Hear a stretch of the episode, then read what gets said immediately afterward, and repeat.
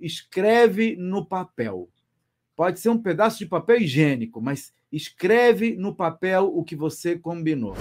Nós montamos uma empresa num PowerPoint, vendemos por 25 milhões de reais, depois foi vendida por 40, hoje é a maior empresa de pagamentos eletrônicos do, da, da América Latina. Esse cara é intratável, um cara é um cara que você não pode confiar, ele fala A, depois faz B. Com a sociedade boa, é uma sociedade diversificada. Eu costumo dizer que os três pilares que fazem uma sociedade mais robusta este é o podcast CEO na Prática, no qual você ouve dicas práticas de gestão para aplicar no dia a dia do seu negócio.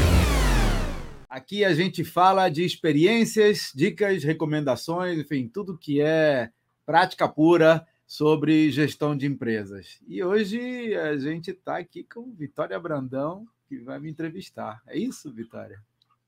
É, mais ou menos isso. A gente vai conversar, vamos bater um papo aqui. Cláudia, eu queria, eu queria hoje falar sobre as sociedades empresariais, né? Eu queria começar te perguntando o que, que é uma sociedade empresarial? Uma sociedade empresarial é uma sociedade é, é, entre pessoas que querem fazer uma empresa, basicamente é isso, né? Eu tenho, eu tenho participado nessa minha vida empresarial basicamente de três tipos de sociedade. Quatro, vai. A primeira é a sociedade limitada, que foi como eu comecei a Nasajon, foi minha primeira empresa que é uma sociedade em que você faz no contrato, com papel é, escrito, entre duas ou mais pessoas. A grande vantagem da limitada contra você fazer a coisa como pessoa física é que ela limita a responsabilidade.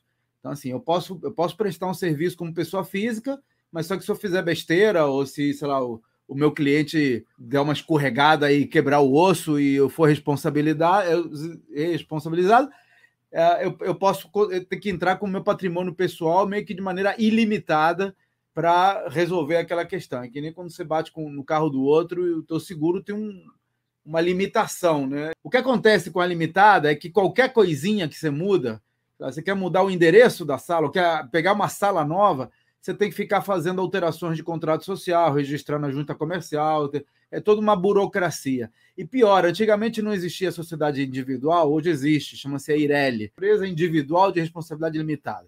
É a limitada de uma pessoa só, digamos assim. Antigamente não existia, tinha que ter duas ou mais. Então, o que, a galera fazia? Se o cara queria fazer a empresa sozinha, ele chamava algum laranja, que às vezes era até é, é uma pessoa conhecida, ou às vezes não, e dava, sei lá, 1% da empresa, só para ter duas pessoas ou mais. Mas mesmo assim, cada vez que precisava fazer uma modificação, a outra pessoa precisava assinar. Ou dava uma procuração para assinar, dizer, é um negócio meio estranho, né? Hoje, com a Ireli, isso se resolveu. Outro tipo de, de sociedade que eu tenho usado com muito sucesso nos primórdios dos negócios, quando a gente começa um negócio novo, é a sociedade em conta de participação, chama-se SCP. Na sociedade em conta de participação, você consegue uh, pegar uma empresa que já existe. Então, no, no caso, por exemplo, a Nasajon, digamos que você e eu queremos fazer uma sociedade. Uh, a gente quer começar um negócio, mas a gente não sabe ainda se o troço vai, vai vingar ou para que lado ele vai. Então, a gente não quer investir muito nisso. E, e não só o custo da criação da empresa, que demanda é, contador, advogado, registros na junta, você gasta aí uns 3, 4 pau para fazer uma empresa limitada. Um, então a gente não quer, não quer ainda investir nesse negócio, mas queremos ver essa coisa, queremos formalizar um pouquinho e precisamos do CNPJ. O que a gente faz? A gente monta uma SCP, que tem até um CNPJ próprio, mas ele é vinculado à empresa mãe, à empresa principal. Quem tem a responsabilidade frente ao fisco é a empresa, a gente chama sócio ostensivo. A SCP tem dois tipos de sócio: tem o sócio ostensivo e o sócio participante. Uhum. Sócio ostensivo é o cara que é, é, é, quem põe a cara, né? Então, se for a Nasajon, por exemplo, a Nasajon é sócio ostensiva, vai usar o, ela que vai fazer a contabilidade. Você vai fazer uma contabilidade separada para a nossa sociedade, lá, Cláudio Vitória. Vamos ter um CNPJ para a nossa sociedade, Cláudio Vitória. Vamos fazer uma contabilidade individualizada para nós, mas para o fisco, o que conta é a Nasajon. Quem entra com a responsabilidade, com o registro, tudo Nasajon. Só que dessa maneira, com a SCP criada, nós podemos ter, uh, inclusive, distribuição de lucros separada. Então, dá para. Todas as vantagens de uma, de uma empresa ela se aplica a SCP. Nós podemos até distribuir lucros e tal, quer dizer, é uma maneira de, de pagamento de contrapartidas com tributo diferenciado. Acho que a, prim a primeira dica que eu posso dar para qualquer empreendedor é, seja qual for o tipo de uh, empresa que você vai criar, seja qual for o tipo de sociedade que você vai criar, seja qual for o, o, o sócio que você está combinando, escreve no papel. Pode ser um pedaço de papel higiênico, mas escreve no papel o que você combinou. Porque a memória ela é muito fugaz. As pessoas esquecem com muita facilidade. Às vezes você faz um comentário, a pessoa entendeu de um jeito, você quis falar outro, ou você conversou um negócio hoje, amanhã você solta um comentário, o cara fica com aquele que serviu para ele. E aí, depois que, a, que as coisas acontecem, fica muito difícil voltar. Então, assim, a minha, a minha recomendação para qualquer tipo de sociedade e para qualquer tipo de sócio pode ser tua mãe. Escreve no papel, nem que seja um guardanapo. Eu tenho uma foto que eu costumo mostrar. Todos os meus negócios começam com guardanapo. Aliás, em nove de cada dez empreendimentos que eu fiz, eu, eu, eu marcava as nossas primeiras reuniões em cafeterias. É um ambiente mais informal, mais tranquilo. E a gente sempre conversava e, e eu, e eu fazia tipo uma ata num guardanapo, guardanapo mesmo, literalmente. Então, guardanapo, que, é, que inclusive aquilo dá. Bom, agora já, já virou padrão, porque agora é até a questão de. de como é que chama? Quando o cara tem. É sorte, né? é, superstição. É, superstição. É... Não, não chega a ser superstição, mas é por aí, tá? Mas. Porque fica, fica icônico, que eu tiro foto com o guardanapo. E depois, quando o negócio dá certo, eu mostro. Olha como a gente começou.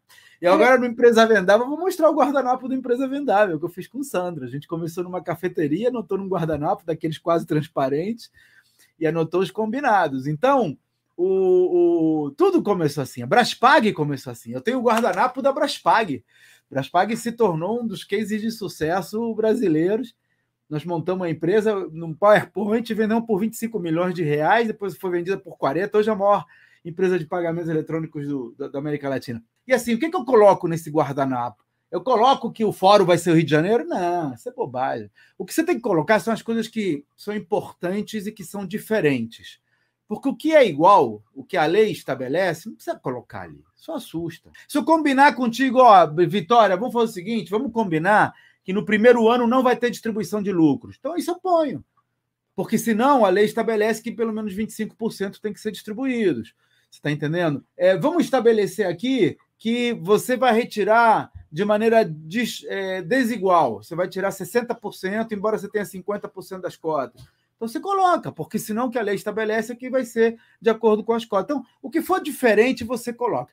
E o que pode dar margem a mal entendidos. Tipo, se você acha que talvez eu pense que talvez você vá trabalhar oito horas por dia e você só está disposto a dar quatro, bota isso no papel. Então, tudo que pode gerar mal entendido, ou que pode ser é, tácito, mas não está explícito, transforma aquilo em alguma coisa explícita. Olha, eu não vou, é, eu não vou, assim, a nossa sociedade não inclui é, eu gravar webinários contigo. Ah, assim, a, minha, a minha imagem está fora desse negócio. Ou então, assim, você vai ter preferência de qualquer negócio que nós viermos a fazer juntos. Isso é um negócio importante de colocar, porque não está na lei. E eu tenho, e eu tenho visto, eu tenho feito com em alguns negócios isso não foi colocado e gerou controvérsia, que é o seguinte: qualquer negócio que surja desta sociedade, você, sócio, vai ter o direito de participar nas mesmas proporções. Então, se eu estou aqui, crio uma sociedade com você, e por causa dessa sociedade, sei lá, algum, alguma pessoa que nos ouve nesse chat coloca lá, ah, vamos fazer um evento, vamos fazer uma... Cláudio, quero te chamar para você ser meu sócio nesse outro negócio aqui e, nós, e, isso veio por conta de uma sociedade que nós dois criamos, eu tenho que te dar o direito de você também participar desse negócio, porque ele foi criado por causa dessa sociedade. Então, todos os negócios que forem oriundos do Empresa Vendável, por exemplo, os meus sócios no Empresa Vendável terão direito a participar nas mesmas proporções que eles participam no Empresa Vendável. Qualquer negócio oriundo da Nasajon, meus sócios da Nasajon têm direito a participar nas mesmas proporções é, das suas cotas de participação, porque é justo. É uma coisa que nós construímos Sim. juntos. Então, é, na verdade, o fato de você estar nos bastidores, às vezes, não significa que você é menos importante para para participar. Então, eu estou aparecendo aqui, eu estou aqui, sou garoto propaganda, apareço, sou filho famoso, e você que está nos bastidores não, não ganha por causa disso? Não pode. Então, essa é uma, é uma coisa que eu colocaria em qualquer guardanapo de papel, que eu coloco hoje em qualquer guardanapo de papel em novas sociedades. Como que a gente escolhe esse sócio para a gente poder planejar essa sociedade e ter bom resultado na empresa? Então, em alguns casos, a gente lança o programa, dou o curso. Eu, o que, que eu faço no programa? Eu ensino a construir empresas vendáveis, empresas em que o sócio não precisa fazer parte da operação, porque esse, para mim, é o principal fator de uma empresa que tem liquidez. Quer dizer, a minha empresa tem tanto mais liquidez, ela serve tanto mais como um ativo para mim ou para minha família, é, quanto menos ela depender de mim. Uma empresa que, que só depende de mim um, um, podcast que só eu tô aqui fazendo a apresentação, cara, se eu morrer, acabou o podcast, né? Então quem vai comprar esse podcast? Ninguém. Ah, então eu tenho que fazer com que essa empresa dependa o menos possível da minha presença física, não na orientação. Enquanto eu estiver vivo, enquanto eu for dono da empresa, eu vou orientar, vou dizer, ó, quero que ela vá para esse lado aqui. Mas o dia a dia, ela não pode depender de mim. Esse é o primeiro passo, é o primeiro pilar de uma empresa vendável. Então, quando eu consigo, é, quando, quando eu vejo empresários que aprendem a, o conhecimento dos, dos portais, dos, dos, das verticais, entendem o método do valor, né, de vocação, autonomia, lucratividade, organização e recorrência, em alguns casos a gente oferece participação. E aí é, tem que virar sócio. E aí a gente vira sócio, aí tem que gostar do, do empreendedor. Em vários casos, a gente gostava do negócio e não gostava do empreendedor e a gente não ofereceu. Você seleciona as pessoas que vão entrar em sociedade com você a partir desses cursos? No curso. A gente vê como é que o cara se comporta, como é que ele age, as perguntas que ele faz, como ele, como ele é, implementa os, os pilares, tudo isso é assim. Olha só, não tem melhor, é que não é estágio, né? não tem melhor maneira de você conhecer alguém do que namorando conhecer alguém. Você vai conhecer alguém, entra no Tinder. Eu confesso que eu não sou conceitualmente, mas você entra lá vai ver o currículo do cara. Então não tem melhor maneira do que namorando, pô. E aí, sem conhecer uma pessoa, já está concretizado, você vai definir quais são as, as atribuições. O que, que ele vai fazer, qual vai ser o nível de participação, como é que funciona essa conversa? Essas coisas a gente define no início é, com alguma flexibilidade, Vitória. Por exemplo, agora, no, no Empresa Vendável, a gente fez uma sociedade e para essa edição 7 a gente mudou a composição societária. Entraram novos sócios, o negócio está tomando é, forma, está tomando é, musculatura, e a gente mais ou menos definiu o papel de cada um. Então, por exemplo, eu vou ser o garoto propaganda, vai ter o Sandro, por exemplo, está fazendo toda a parte de marketing digital. É, então, assim, a gente, a gente define, não vou dizer de clusters, não vou falar é, de feudos, porque a gente interage um no outro, né? Uh, mas vou dizer assim, responsabilidades principais. Isso muda com o tempo. Enquanto há boa vontade entre os sócios, e as empresas funcionam muito melhor quando há, é, a coisa flui muito mais facilmente, que você consegue se adaptar. Porque, por mais que você queira, eu estava falando desses contratos de 2 quilômetros de, de extensão, por mais que você queira definir todas as possibilidades conhecidas hoje, Cara, ninguém estava prevendo um coronavírus em 2018. Sim. Ninguém.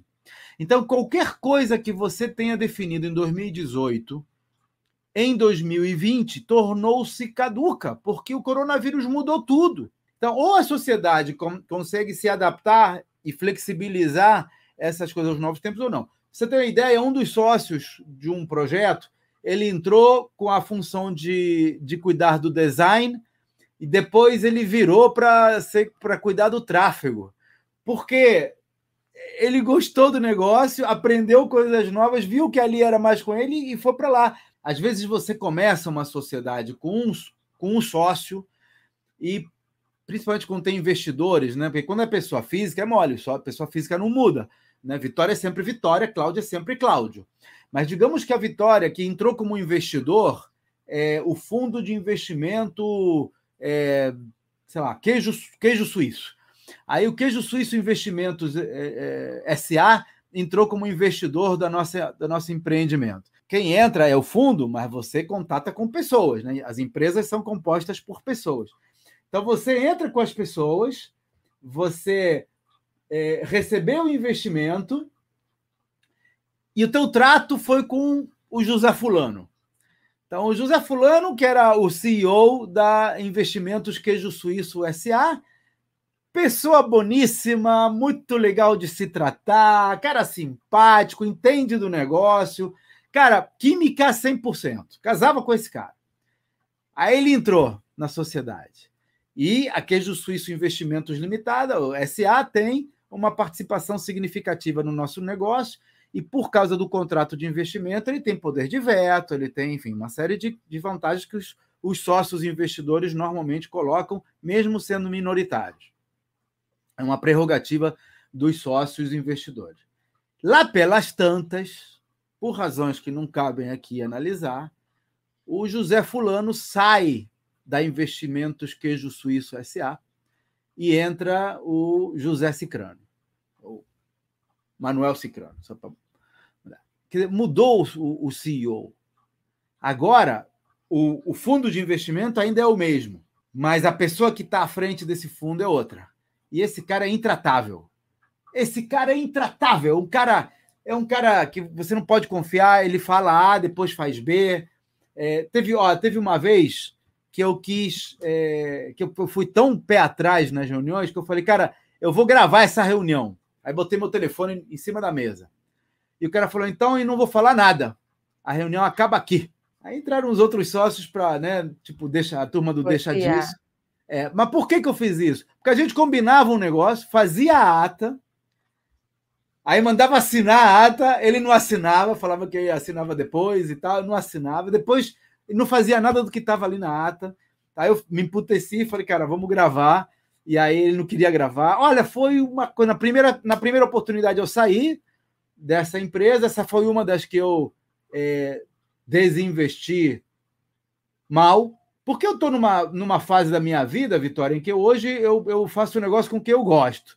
Se eu passo a não gostar, eu tento sair fora, mesmo que isso seja um mau negócio. E foi o caso aqui.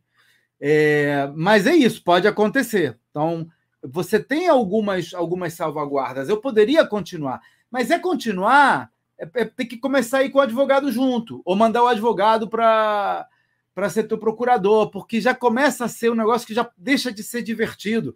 Já é negócio, mas não é divertido. E aí, quando é negócio e não é divertido, já eu, eu tô. Eu, na minha fase de vida, eu já posso escolher não fazer. Eu já não preciso disso para viver. Eu tô bem. É, mas quem está construindo patrimônio às vezes precisa. Por isso que a SA é muito legal, você não tem os mesmos riscos que tem numa limitada, em contrapartida, às vezes acontecem coisas como essa de você começar com um sócio, ter que acabar com outro, e, é, e aí não tem muito controle, porque principalmente os fundos de investimento eles estão montados de maneira a que eles possam mudar a administração sem interferir na empresa. Assim, é, é, pegar ou largar. Então aí não tem outra alternativa. Além de não colocar tudo no papel, qual você, quais você acha que são os principais erros que, que os sócios cometem quando dá errado? Eu acho que o primeiro e principal erro que eu vejo acontecer ainda com muita frequência é não colocar as coisas preto no branco no papel. Pode ser um e-mail, cara, sabe? Mas com aviso de recebimento, com o cara dizendo, ok, recebi, concordo. Porque muitas vezes a gente comenta, a gente faz comentários, esses comentários mudam, a, a estrutura muda, e depois, quando, quando dá errado, tá tudo certo, porque não deu mesmo, não vingou, então não tem problema. Mas quando dá certo e o negócio começa a crescer, aí tem mais coisas em jogo e as, as pessoas tendem a ver, não é de propósito, não, não é, não é de má fé, mas as pessoas tendem a ver a situação de maneira diferenciada. Então, acho que o primeiro erro, o erro mais comum que eu vejo acontecer, e o mais grave, é não registrar, não formalizar o que foi combinado. nem que seja, como eu já disse, num guardanapo de papel. Esse é o primeiro e mais importante.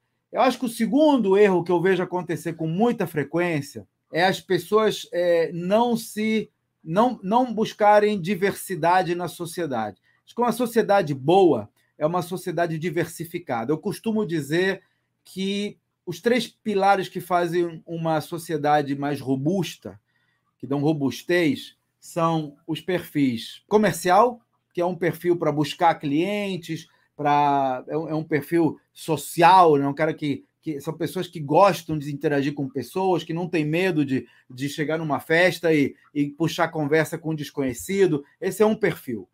É, precisa do perfil administrativo, que é o oposto. Esse perfil comercial, ele normalmente não gosta de. É, não gosta de rotina. Ele, ele, quer, ele quer mexer, tá, sempre, tá, tem que estar tá sempre mexendo. O administrativo é o contrário, ele tem que gostar de rotina.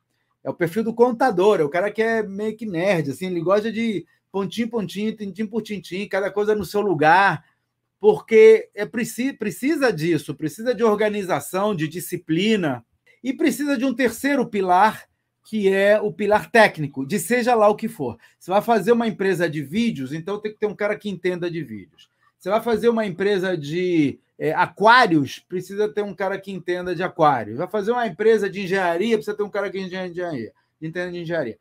Ah, e um erro comum que eu costumo ver nas empresas é, são empresas, por exemplo, só de engenheiro. Aí junta três engenheiros e faz empresa de engenharia. Errado. É, não está errado. Né? Não funciona tão bem quanto um par de engenheiros e mais um cara comercial e mais um cara administrativo. Então, eu acho que o comercial, técnico e administrativo são fundamentais para se ter uma empresa. Eu acho que é, outro erro comum que eu vejo acontecer nas empresas é a falta do desempatador.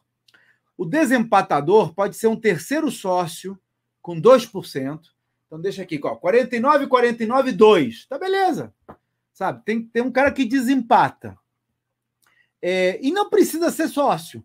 Você pode ter uma, uma sociedade 50-50, em que, no caso de empate, a gente vai falar com a mamãe. Não sei, inventa alguém e coloca aquilo no contrato de maneira que vai jogar no para o ímpar, vai sair nos dados, não importa, mas define uma função. Porque eu já vi empresas que elas param quando há uma indecisão. E pior, ante uma indecisão, normalmente ganha a inação. E a inação é uma decisão. Você não fazer nada é decidir não fazer nada, e às vezes o custo de não fazer nada é infinitamente maior do que o custo de fazer alguma coisa, seja ela qual for. O que, acontece, o que acontece nas sociedades e na nossa vida Vitória, é que nós somos seres humanos e, como seres humanos, nos deixamos levar pelas emoções. E é natural do ser humano, é natural das nossas emoções, que nós queiramos impor a nossa solução. Às vezes não é por má fé, não quero te fazer mal, mas eu acho que ante uma determinada situação a minha solução é melhor do que a tua.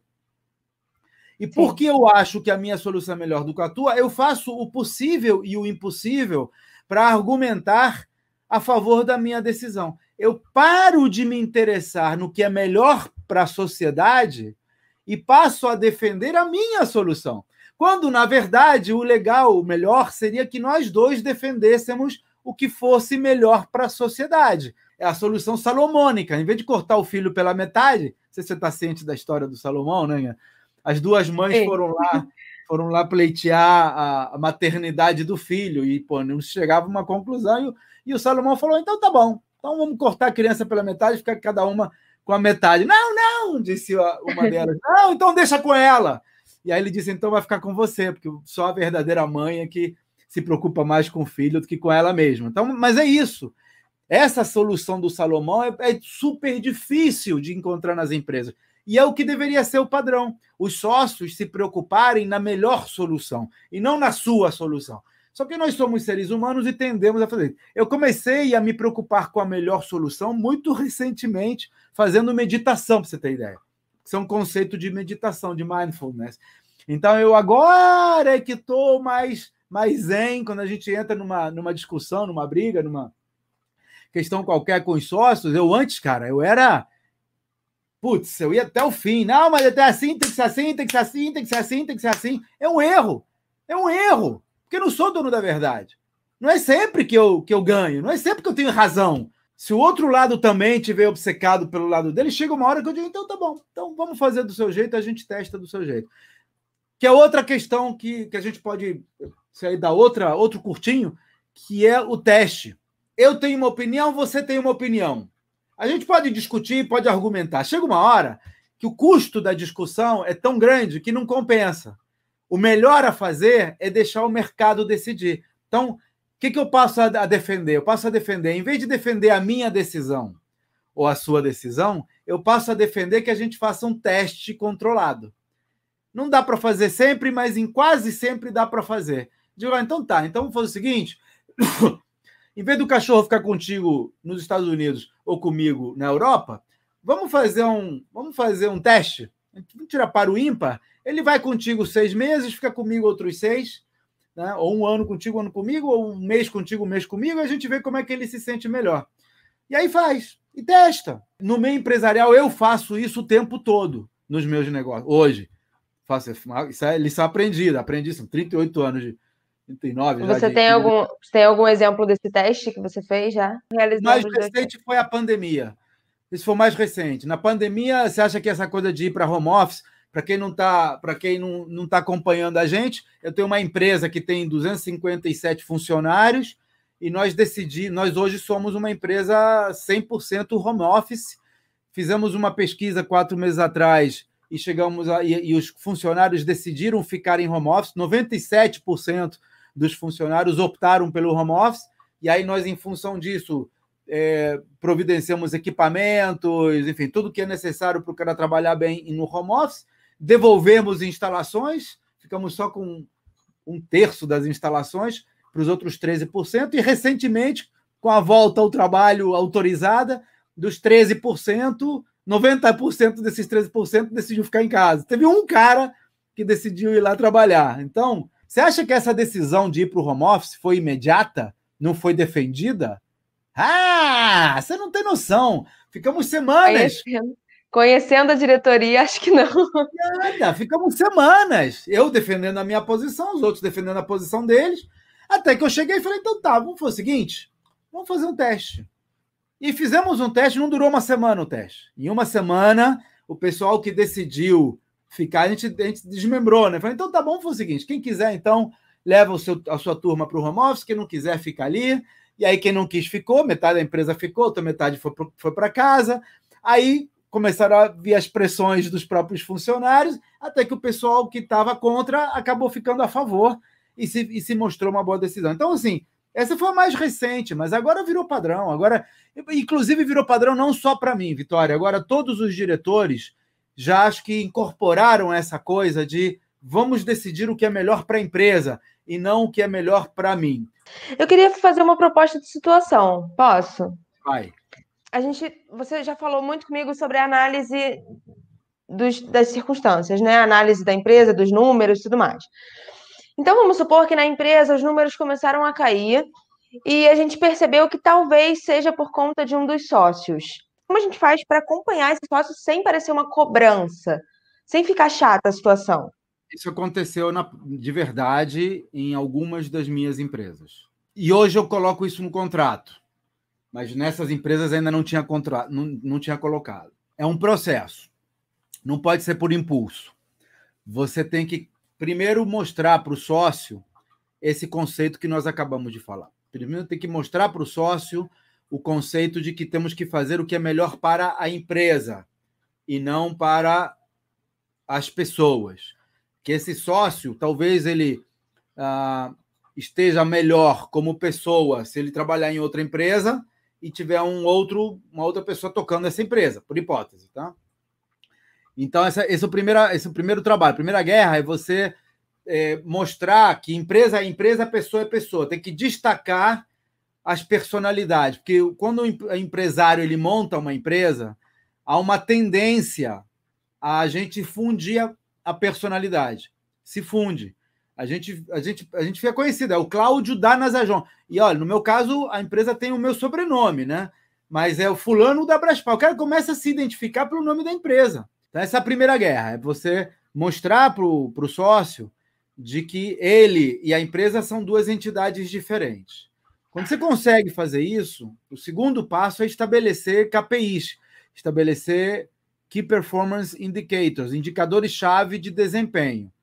Então, no caso de uma das empresas, por exemplo, é, esse cara virou presidente uhum. e, a gente, e a gente combinou que no, no, com, com dois anos consecutivos de faturamento inferior ao, ao ano anterior, é, mais correção monetária, ele sairia da empresa. No primeiro ano, a gente levanta o cartão amarelo.